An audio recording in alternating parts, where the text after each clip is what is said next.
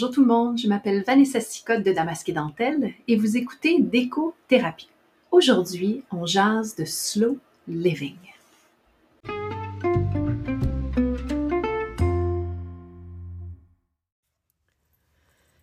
OK. Fermez-vous les yeux, sauf évidemment si vous êtes au volant. Là, vraiment, je vous le conseille pas. Et imaginez-vous où vous êtes si je vous parle de slow living. Est-ce que vous êtes sur une plage déserte avec un bon livre ou dans un chalet de montagne avec un feu euh, qui crépite dans le foyer et 50 cm de neige fraîche à la porte ou au contraire, est-ce que vous avez les pieds dans l'eau au bord d'un lac? Le slow living, c'est tout ça, mais c'est bien plus. Hum, en fait, c'est une façon de vivre qui cherche un retour à l'équilibre en prenant un pas de recul de notre rythme de vie vraiment effréné pour en extraire l'essentiel. C'est un mode de vie que certaines personnes pardon, appelleront pleine conscience. Le slow living est inspiré du mouvement slow food qui a été élaboré dans les années 80 par l'italien Carlo Petrini en réponse à la malbouffe proposée par les chaînes de restauration rapide. Ce mouvement a vite trouvé des adeptes désireux d'un retour à la terre, de manger des aliments sains et vivants, le tout dans un effort de consommation responsable. Slow, évidemment, en français, ça veut dire lent, mais saviez-vous que c'est aussi un acronyme? Alors, le S, c'est pour sustainable, qui veut dire en français durable, euh, ou, si on veut, qui n'a pas ou peu d'empreintes carboniques sur la planète. L, c'est pour local, qui a poussé ou été fabriqué localement. O, c'est pour organique ou bio, et ça, c'est qui n'est pas gorgé d'hormones et de fertilisants.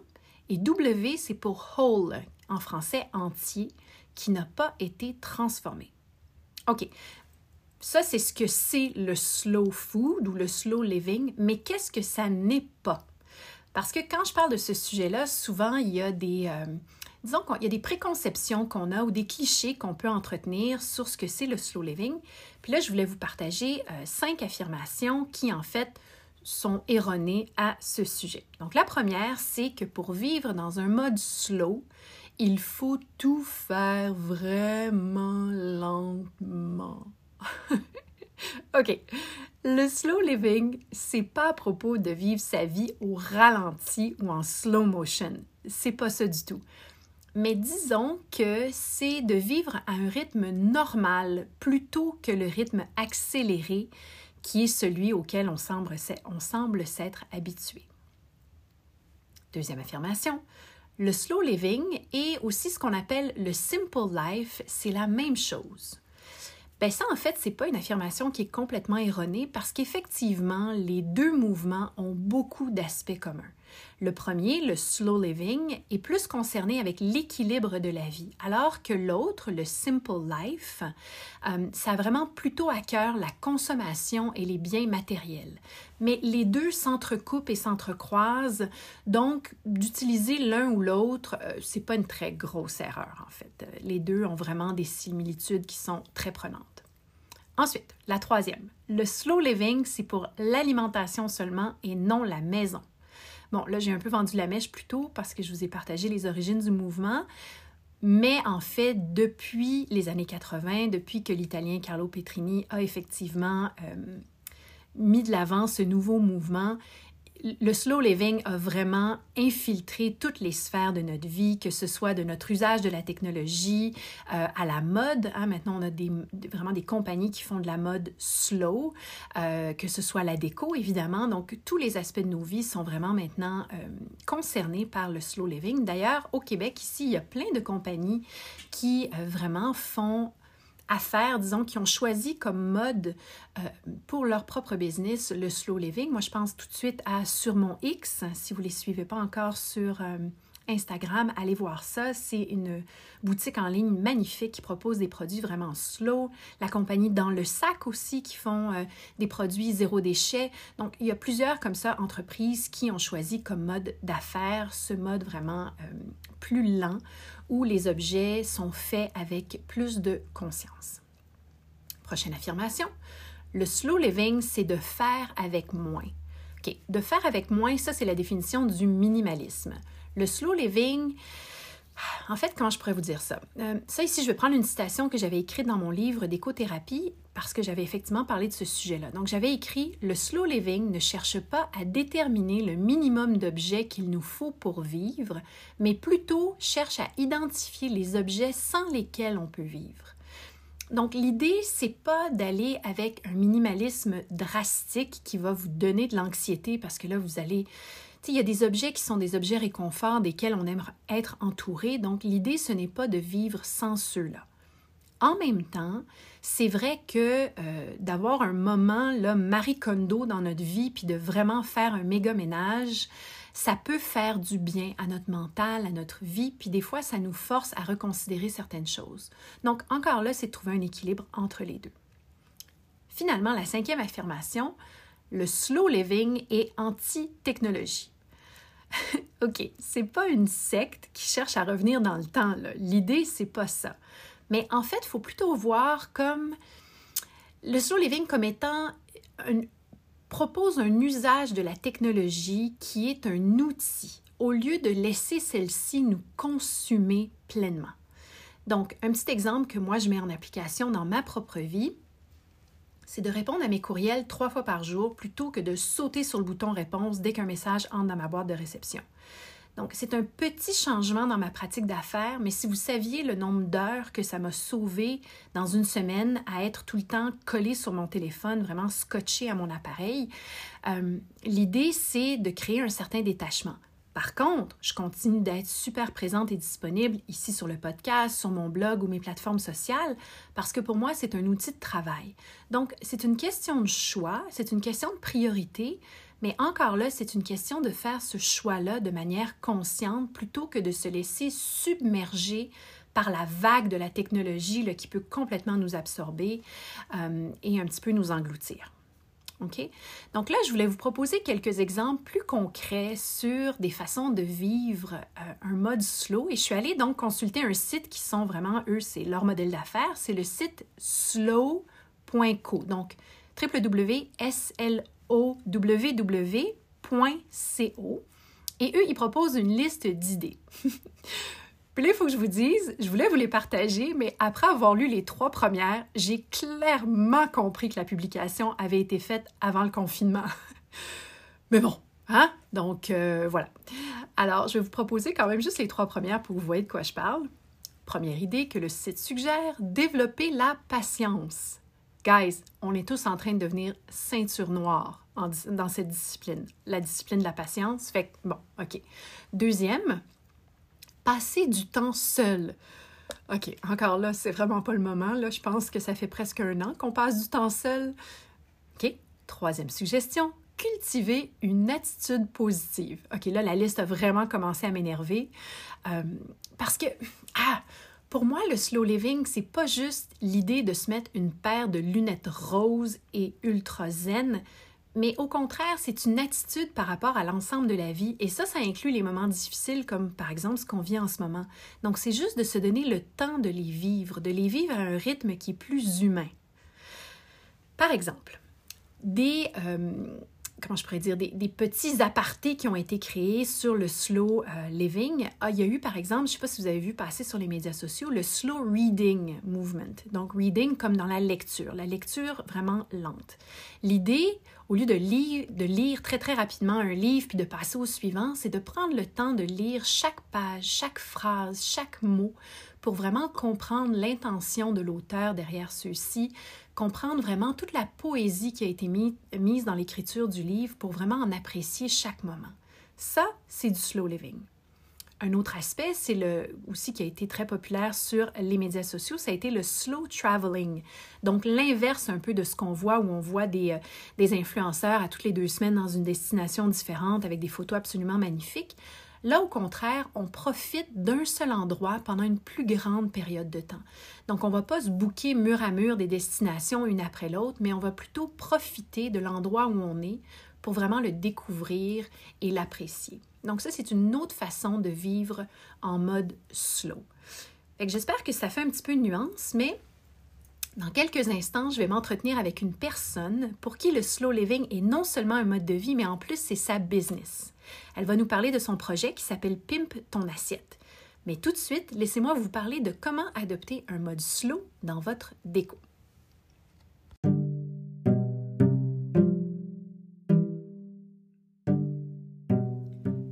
Philosophie du slow living vous parle, je vais maintenant vous partager quelques astuces pour faire rentrer un peu de slow dans votre déco. Premièrement, donnez une intention à chacune des pièces de l'endroit où vous vivez. Donnez-lui vraiment une raison d'être. Non seulement ça va aider dans l'aménagement du mobilier et des accessoires décoratifs qui viendront après, mais en plus, vous, en tant qu'utilisateur et utilisatrice de cet espace, vous allez vraiment vous y sentir mieux parce que la pièce aura sa propre vocation. Ça, ça ne veut pas dire, par exemple, que vous ne pouvez pas avoir une pièce qui a de multiples vocations. Ça se peut, mais il faut que chacune de ces vocations soit clairement définie dans l'espace. Est-ce que vous travaillez sur votre table de salle à manger?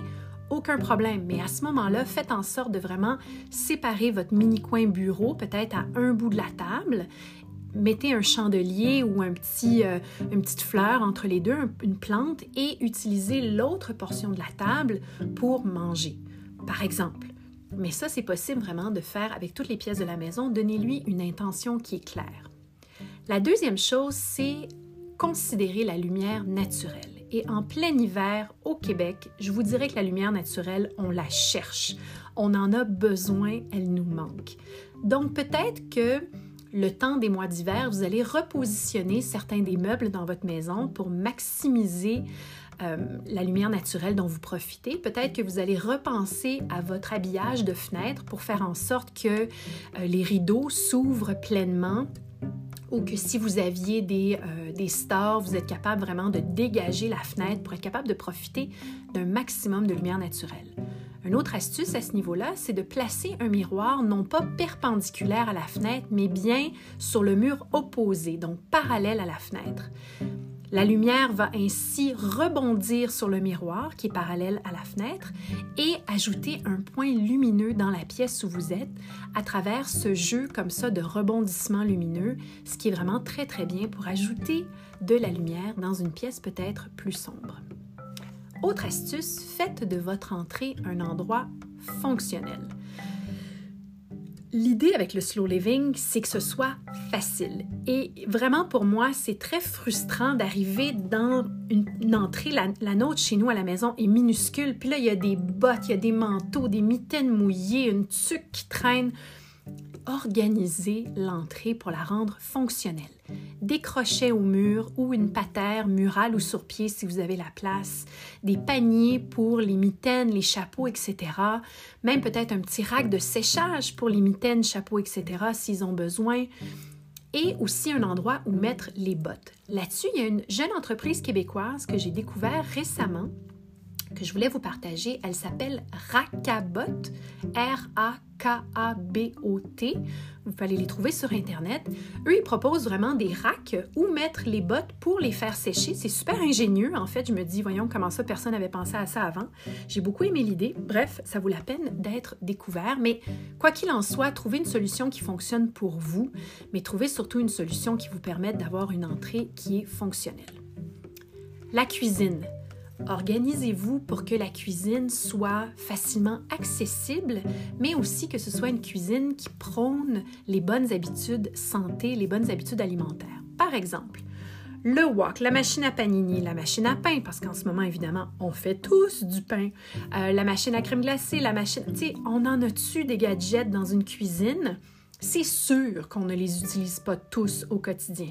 Gardez seulement les accessoires sur votre comptoir que vous utilisez au quotidien. Rangez les autres dans un endroit où c'est encore accessible, mais disons que ce n'est pas dans votre chemin.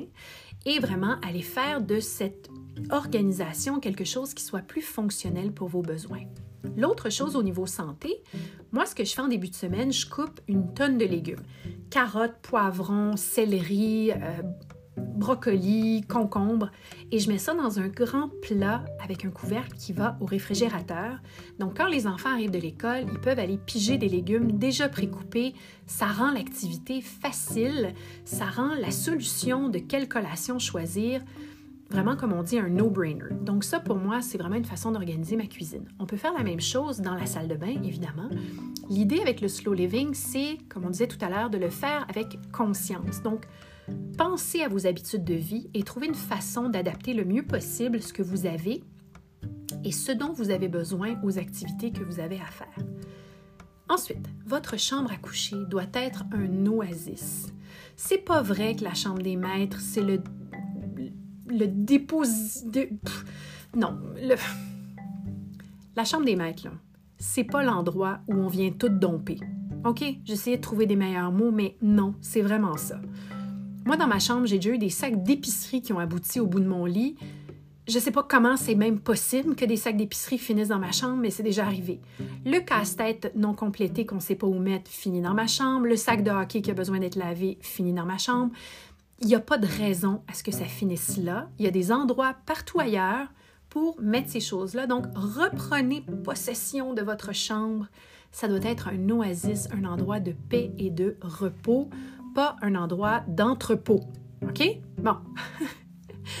Ensuite, ben oui, il y a un peu de Marie Kondo dans tout ça. L'idée, c'est pas de vivre avec du minimalisme, mais c'est vrai que de désencombrer, de ranger, de ramasser, de faire des sacs à donner, à vendre euh, ou à recycler, ça fait du bien. Ça aide au niveau du mental, des fois, ce ménage mental, et surtout, ça aide à mieux organiser votre maison finalement, au niveau des couleurs et des matières qu'on va prioriser quand on veut vraiment vivre dans un mode slow, bien évidemment, au niveau des couleurs, ça va être des couleurs inspirées par la nature. Donc, que ce soit les camailleux de bleu euh, ou de vert, on, aime beaucoup ces couleurs-là, mais aussi des couleurs qui vont être des bases neutres, comme par exemple toute la gamme des blancs, des crèmes, toute la gamme des beiges en partant du sable euh, à des couleurs plus foncées comme chameau, etc mais aussi des couleurs qui tirent un peu plus vers le rouge et l'orangé, comme terre de sienne ou terracotta, euh, qui sont des couleurs qu'on peut intégrer en, accent. Même le ocre, vraiment cette espèce de jaune un peu moutarde, ce sont toutes de très jolies couleurs pardon, qu'on peut intégrer en petites doses et en accent pour venir faire de notre intérieur un décor qui est vivant, mais en même temps qui est apaisant. Finalement, au niveau des matières, bien évidemment, on va suivre euh, les quatre lettres du mot slow, donc sustainable, qui était durable, organique. On va essayer de trouver des matériaux qui sont justement faits de façon durable, organique. On va prioriser quoi? On va prioriser le bambou, le bois, le lin, le jute, la laine, le chanvre, le sisal, le grès. Donc, toutes ces matières-là sont des matières naturelles euh, qui non seulement sont agréables au toucher, mais en même temps qui vont vous permettre vraiment d'intégrer euh, de ces valeurs du slow living dans votre décoration. La dernière chose, les plantes. Décorer avec des plantes, je le dirai jamais assez, c'est l'astuce numéro un de tous les décors. Euh, les plantes sont vraiment quelque chose d'absolument extraordinaire à intégrer à votre déco et il y a maintenant plein de façons de faire en sorte de ne pas tuer vos plantes, mais ça, je pense que ça méritera une autre chronique, un autre moment donné pour un autre podcast. Donc, entre-temps, je vous laisse avec ces quelques astuces. Maintenant, je m'apprête à rencontrer Noémie Grognard qui va nous présenter son projet Pimp ton assiette. À tout de suite!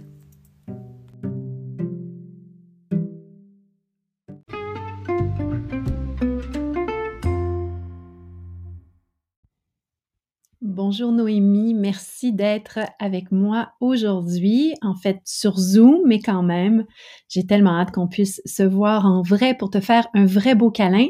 Mais en attendant, et surtout pour le bénéfice des gens qui nous écoutent, est-ce que tu pourrais, s'il te plaît, nous partager un peu de ton parcours qui t'a amené à créer Pimp ton assiette? Vanessa, merci de m'accueillir dans ton podcast. Je suis vraiment touchée que pensé à moi. Puis très heureuse aussi de pouvoir partager ce beau moment ensemble et avec vous, chers auditeurs aussi. Alors pour ceux qui ne me connaissent pas, je m'appelle donc Noémie, je suis designer culinaire spécialisée en alimentation énergisante. Mon défi, c'est de faire rimer cuisine saine avec vitalité, créativité et aussi gourmandise. Parce que malheureusement, je crois qu'on associe un peu trop souvent la cuisine saine avec tristesse, platitude et frustration. Donc voilà, moi je suis franco-canadienne et je vis à Montréal depuis plus de 8 ans maintenant. Je suis maman d'un petit garçon de 5 ans aussi. et je suis une passionnée du vivant. Je dirais qu'un de mes plus grands plaisirs dans la vie, c'est d'explorer en cuisine. Puis j'aime aussi vivre au rythme paisible de la nature. Mhm. Alors pour la petite histoire, euh, qu'est-ce qui m'a amené aujourd'hui à créer Pink Ton Assiette? J'ai traversé une phase assez difficile il y a quatre ans. J'ai fait un burn-out et à ce moment-là, on m'a aussi diagnostiqué une hypothyroïdie d'Hashimoto. Pour ceux qui ne savent pas, en fait, c'est une maladie auto-immune, c'est-à-dire que le corps s'auto-combat dans un espèce de grand bug général du système. Alors pour moi, le message, il a été super clair à ce moment-là. Fallait que je prenne soin de ma santé. Mhm. Mais je n'ai pas voulu faire ça de façon classique en patchant le problème comme on me proposait euh, ben, les médecins. Euh, je voulais pas prendre un complément d'hormones. Pour moi, ce n'était pas une façon de régler le problème. Alors, bah, qu'est-ce que j'ai fait? Je me suis attaquée directement au terrain. Et c'est à ce moment-là que j'ai découvert l'alimentation vivante. Euh, donc, j'ai pendant plusieurs mois mangé principalement cru parce que c'est ça l'alimentation vivante. C'est aussi beaucoup de périodes de jeûne pour laisser le, temps au système de se reposer, de se régénérer.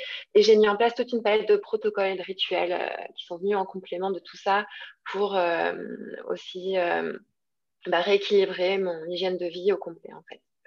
Donc parce que c'était assez évident que pour moi, la maladie, c'était euh, un signal d'alarme de mon système qui était épuisé puis qui se mettait à bugger. Donc, mhm. en fait, un peu comme une machine, elle avait besoin d'être restartée, grosso modo. Un reboot. Un reboot complet, j'avais besoin de ça. Donc, l'idée, c'était euh, de permettre, donc, comme je disais tout à l'heure, à mon corps de s'auto-régénérer pour un fonctionnement plus optimal, parce que c'est comme ça qu'il est programmé euh, naturellement. Il s'auto-régénère quand bien sûr il n'y a pas d'éléments perturbateurs présents. Mhm. Tout ça pour dire qu'au final, ben, cette phase de reboot, elle a été pour moi super efficace parce que ben, je me suis guérie de cette façon naturellement. Et important à préciser, bien sûr, sans prendre de complément hormonal. Mhm. Et ben, en fait, c'est ce que j'ai trouvé de plus fou et de magique dans tout ça, c'est qu'en rééquilibrant ma santé, j'ai retrouvé euh, un éclat et un goût de la vie qui me fait euh, aujourd'hui vraiment vibrer. Mhm. C'est vraiment puissant et c'est tout ça que je veux partager, toute mon expérience de ces dernières années. Euh, et c'est euh, via mon projet Bim ton assiette que j'ai choisi de le faire.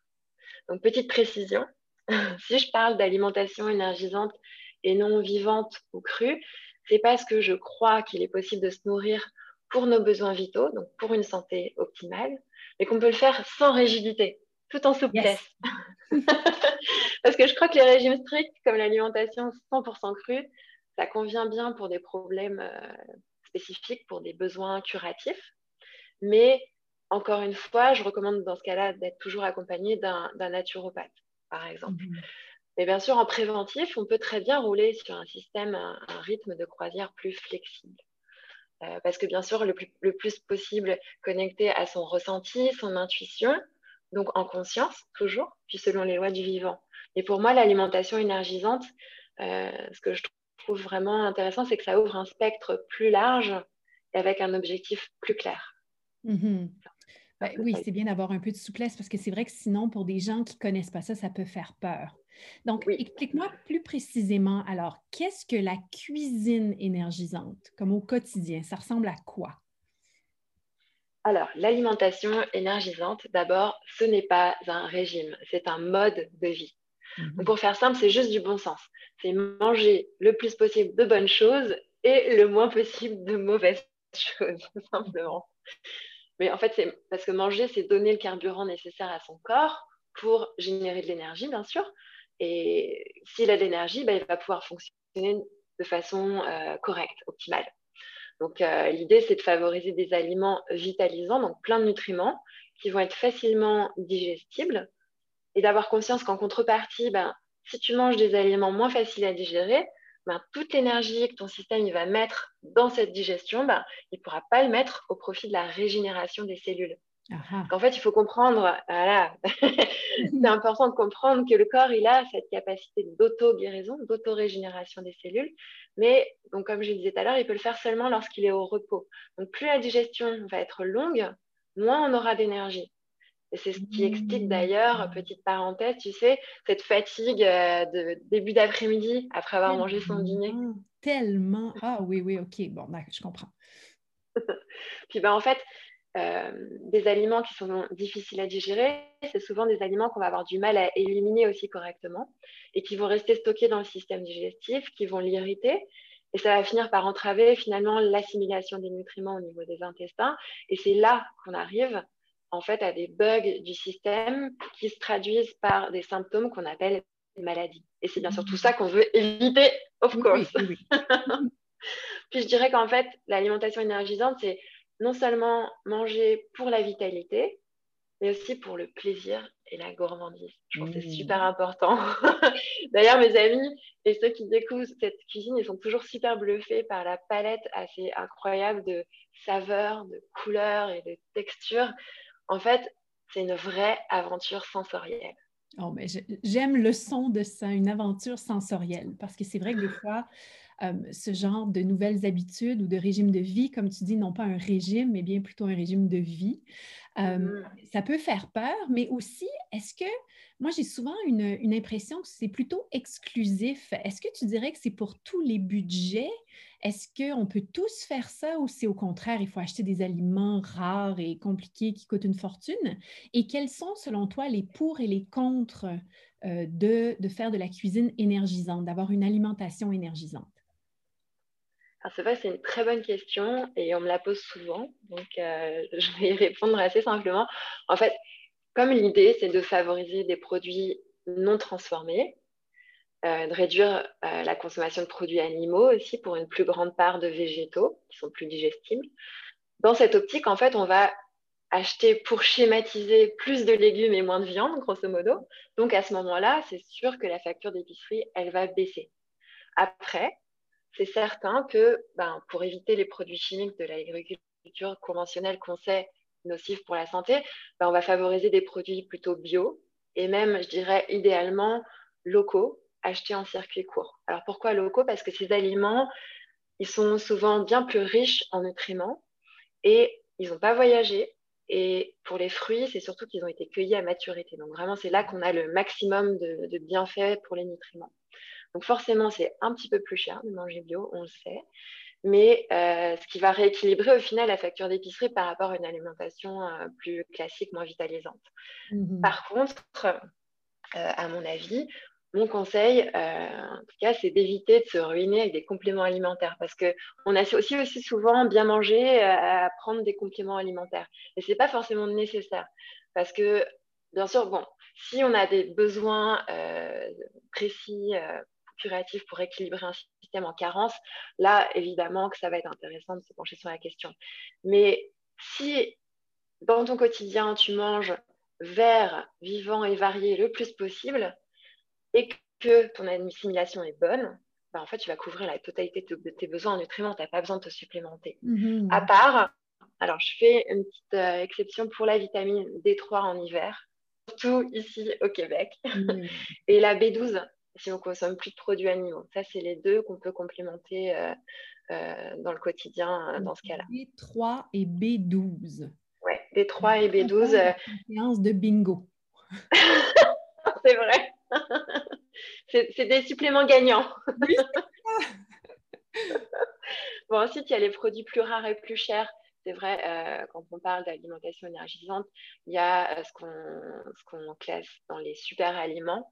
C'est vrai que là, ça représente un petit budget supplémentaire. Mais encore une fois, si déjà tu manges un maximum de fruits et légumes frais, ben, tu vas pouvoir non seulement te régaler, évidemment, mais expérimenter aussi cette énergie de feu qui va te permettre de réaliser tes rêves, en tout cas, euh, tout ce qui te fait triper, tout ce qui te donne un sens à ta vie, tout simplement. Tu n'auras pas besoin forcément de mettre euh, une fortune dans ton alimentation. Voilà. Ah, c'est vraiment excitant. Alors, dis-moi, si on a envie de découvrir, parce que pour moi, c'est encore tout à fait mystérieux tout ça, c'est pas une alimentation à laquelle je suis habituée. Donc, si on a envie de découvrir tout ça, on fait comment? Alors, justement, j'ai lancé il y a deux mois maintenant un bootcamp culinaire c'est un programme en ligne, en fait une initiation à cette cuisine énergisante dont je parle. Mhm. Je propose un parcours qui permet à chacun d'expérimenter et puis déterminer au final, comme j'ai pu le faire moi-même, sa propre couleur alimentaire. Pourquoi? Parce qu'on est tous différents et qu'il n'y a pas un seul régime, selon moi, qui convient à tous. Mhm. Donc l'objectif, en fait, c'est de déterminer ce qui te convient à toi pour te sentir au mieux de ta forme au quotidien. Il n'y a pas de réelle restriction, c'est juste une logique, une ligne directrice qui va dans le sens du vivant. Hmm. Donc dans mon bootcamp, en fait, je commence par te donner les bases de compréhension de la physiologie humaine, comment ton corps fonctionne, qu'est-ce qui lui est adapté, qu'est-ce qui lui est moins bénéfique et pourquoi. Dans un deuxième temps, je t'explique comment t'équiper et t'organiser à la maison pour faciliter les choses. On va aussi sur les techniques euh, culinaires, les concepts culinaires. Et une fois ces bases établies, ben, c'est là qu'on rentre dans le terrain de jeu et qu'on a du fun. Mmh. Le but, en fait, ça va être euh, bah, de, développer ta créativité. Parce que pour moi, c'est uniquement de cette façon qu'on peut être dans le plaisir et dans l'intuition, connecté à mmh. soi, en fait.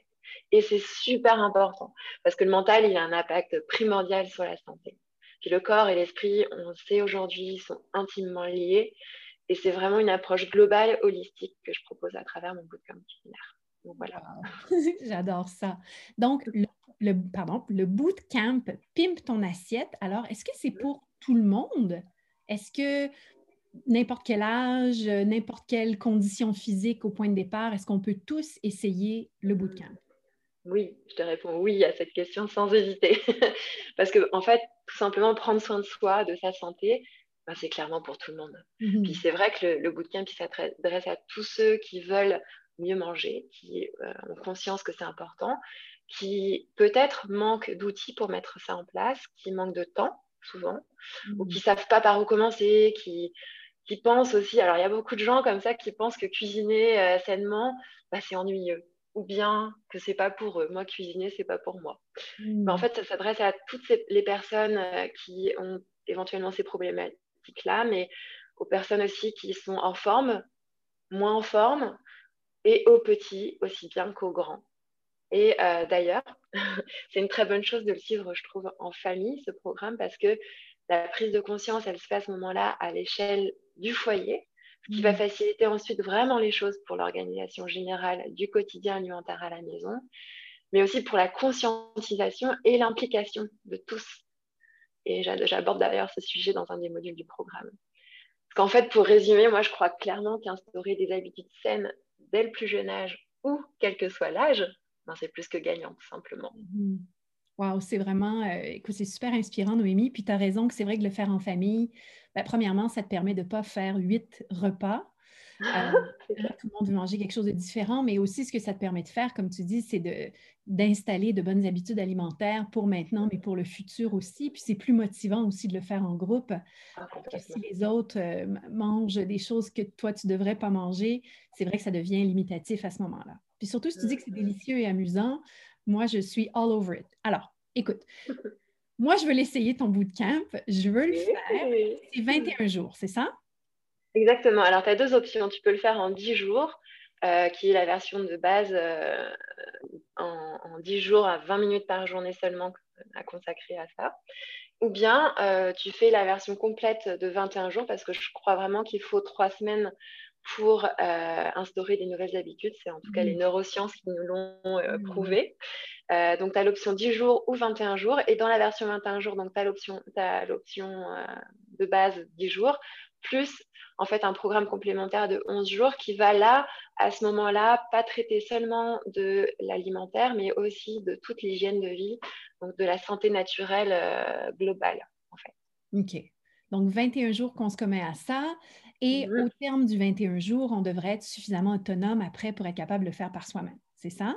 Ah bah, l'idée, c'est clairement de t'amener à l'autonomie, hein, vraiment, vraiment. Tu n'as plus besoin vraiment de moi après.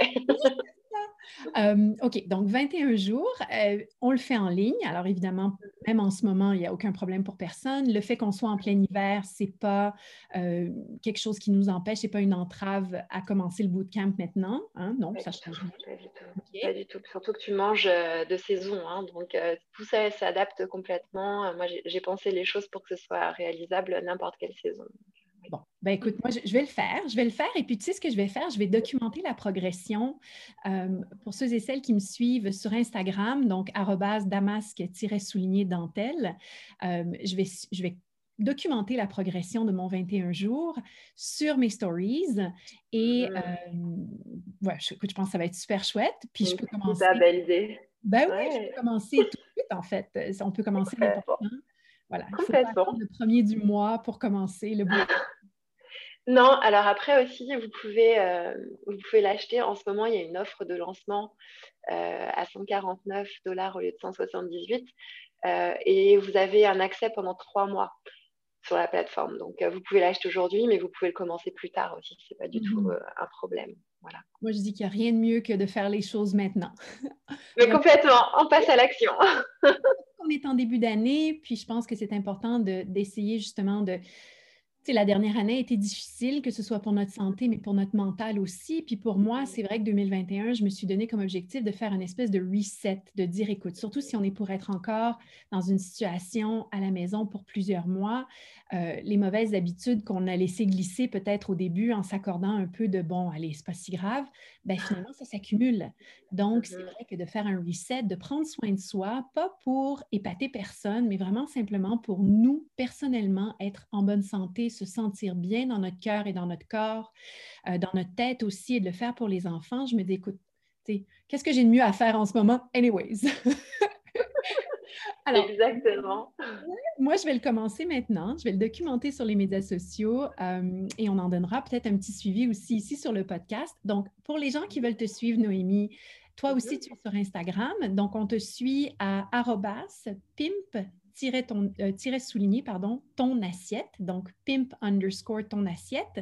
Et sinon, on peut te suivre aussi sur ton site internet www.pimptonassiette.com. C'est bien ça?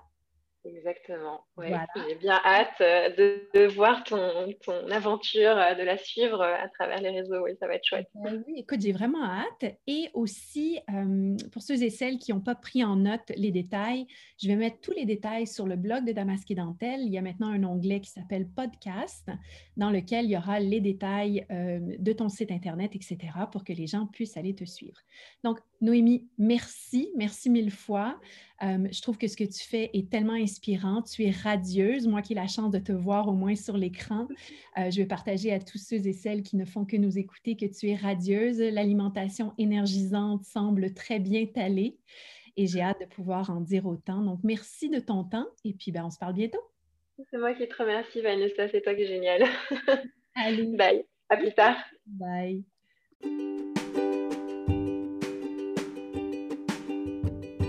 Merci d'avoir été à l'écoute aujourd'hui. J'espère que le sujet vous a plu.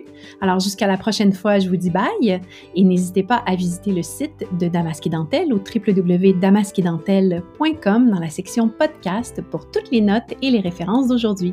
Bye!